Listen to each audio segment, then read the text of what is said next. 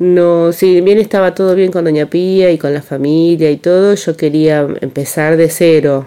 Esto de empezar de, de armar algo sin el peso ni la carga de, de la familia, ponele. Era como arrancar de cero, em- empezar una nueva historia. Hola, yo soy Jere, mi mamá se llama Beatriz y este podcast se llama como mi mamá. Hace 25 años vivo en la misma casa con mi mamá, mi viejo y mi hermano. Vi cómo la casa se transformaba todos los años, pero mi mamá la vio desde el principio. Yo me voy a los 20, un poco antes de los 20, ya viví un año antes con Roberto antes de, casarnos. Y bueno, nosotros bueno queríamos comprar, teníamos, habíamos comprado un terreno ahí cerca de la casa de Vicente y después bueno se vio esta oportunidad de comprar acá en Garín que ya estaba empezado, hecho, y bueno ya nos vinimos directamente acá este, a esta casa, pero ya teníamos un año de convivencia en, en la de Doña Pía. ¿Cómo ves nuestra casa? Mi casa es un caos. Llena de cosas. Eh, parece que nunca terminara de mudarme. Eh, y eso hace que hace 20 años que estoy, más de 20 años que estoy acá. Eh, 20, más de 25, porque vos tenés 25 hoy. Mamá dice que la casa es un caos porque está siempre llena de cajas y de libros. Este, y después lo que en mi casa es, es, hay mucho libro. Eso hay mucho. Vos llegas a casa y tenés una pared llena de libros y después cada una de las habitaciones tiene su propia biblioteca con sus propios libros. Así que eso, eso me parece que es como lo característico. Y cada uno tiene un pedazo de la estantería que, que forma parte de lo suyo. Pero los libros no están quietos. Mamá tiene la costumbre de mover mucho las cosas. Y sí, a veces por cuestión de comodidad, otras para dar lugar a otras cosas nuevas. Vos tenés, y bueno, esto qué sé yo. Teníamos manuales escolares, se los fui dando a Mateo, a Rocío, llevé a la Biblia, llevé a la escuela. Me parece que es como. La casa tiene vida. Uno permanentemente se está moviendo y la casa también indirectamente se está moviendo internamente, este, sacando y poniendo, dando lugar a cosas nuevas. Cuando se mudaron para esta casa, mis abuelos también decidieron volver a Santiago del Estero. Ellos también iban a empezar de nuevo.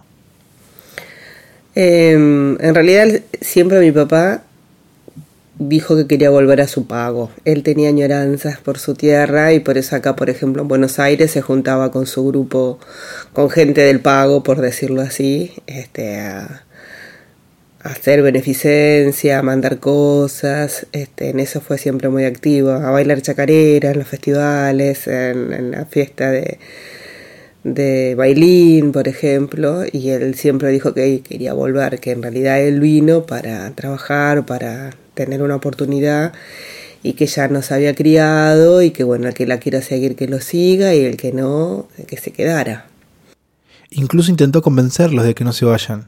Aparte yo decía, bueno, ma, vos tenés tu casa, acá también, a, a ellos dos, venite en el verano, que allá es terrible, que no se puede estar y te vas en las vacaciones, tenés dos casas, andá y vení. Y no, se, se llevaron todo. Había algo de ellos que iba a extrañar, pero que también la enojaba. Y obvio, porque en realidad este yo cuando iba a la casa de los abuelos, obvio ya no era, uh, vino Betty, vino Roberto, era, uh, vino Jeremías, y es como pasa con todos los abuelos, ya vos quedaste a un real costado y son los chicos. Y, y obvio que, que, que, decía, bueno, pero no los va a ver crecer, no los va, no los va a poder acompañar, no sé si va a poder viajar varias veces en el año, qué sé yo, esas cuestiones me enojaban, me enojaron.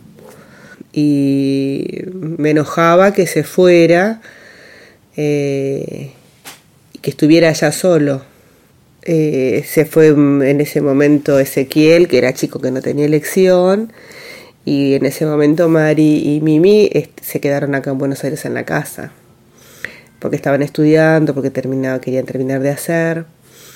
Este, me pareció como muy arriesgado, porque ya tenían toda una vida acá. Eh, eso me enojó, me enojó mucho. Eh, tal es decir, yo que el primer tiempo no fui a ver cómo era la casa, cómo la estaban construyendo, cómo fue progresando. En eso no, no fui. Le pregunté cómo se sintió el abuelo después de mudarse, porque gran parte de su familia estaba todavía en Buenos Aires. Tuvo movimiento, estuvo en actividad, pero eh, él allá se termina enfermando, que a lo mejor se hubiera enfermado, seguramente se iba a enfermar acá, pero yo creo que esta cuestión del extrañar y esta cuestión del orgullo de él, de no querer reconocer que, que a lo mejor extrañaba. Y aparte, él decía, ya tengo todo, están mis amigos, y ya los amigos no estaban, y las cosas habían cambiado, la realidad era distinta. Yo creo que él tenía esta cuestión, esta fantasía de cómo se iba a hacer allá y las cosas no eran como él pensaba.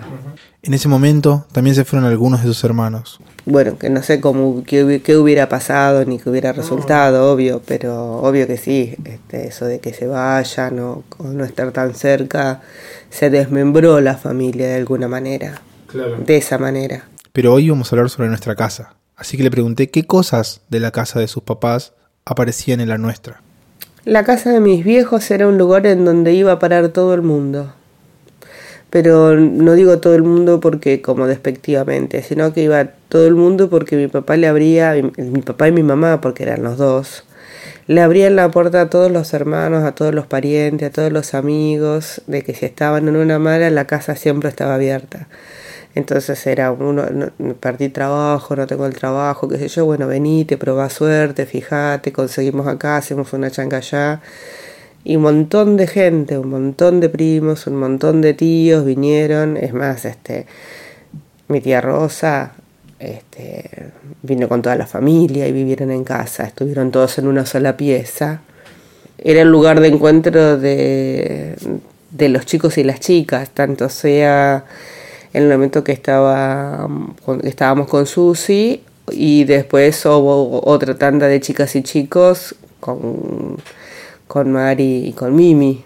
Esto de juntarse, el de jugar al, carnaval y que sea el casa el lugar donde se juntaban todas las chicas y enfrente, en lo de Quito, se juntaban todos los varones y era corrernos con baldes o corrernos con, pero esta era la casa, era el lugar de encuentro de, de, las chicas, ponerle. Nuestra casa también es un lugar de encuentro, y eso gracias a la hospitalidad que tiene mi mamá con la gente que invitamos con mi hermano. Le pregunté si había algo de esa casa que no quería que se repita la nuestra. Eh, mi mamá, eh, reconozco yo ahora a la distancia que era la sirvienta de la casa. Y yo ese rol no, no lo quise, nunca lo quise. Y eso le, cuando me enojaba o ustedes no ayudaban o colaboraban, siempre se los planteé. Yo no soy, yo soy la mamá de ustedes y vivimos todos acá, la casa es de todos, tenemos que ayudarnos entre todos porque a nadie le gusta. Este, o muy poca gente le puede llegar a gustar, me parece.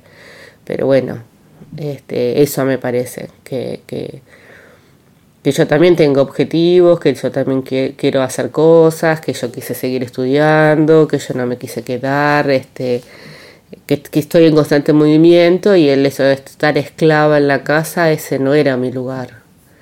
Me gusta mi casa, me gusta estar acá, me gusta estar con ustedes, pero no necesariamente me la paso limpiando porque mi casa es un caos y vamos a pensar en eso. Este, pero sí eso, me parece que yo no, no quise ese rol. Esto es nuestra casa para mi mamá, un caos en movimiento que recibe a los que queremos y aunque como anfitriones seamos un poco silenciosos, siempre estamos contentos de recibirlos. Sí, lo único que yo soy más parca, no soy tan sociable, solo con Robert somos más areta, conversamos menos, o andamos en las nuestras y, y a veces, bueno, esta cuestión es de que encima no tomo mate, que eso también hace que, a veces esas distancias o esas cosas este, te acerca. Este, pero bueno, sí, está todo bien, pueden venir, pero me refiero, eh, eh, soy como más cerrada, entonces como que a veces, no sé, parece que, que molestaran, pero en realidad no es que molestan, sino que es una, es así.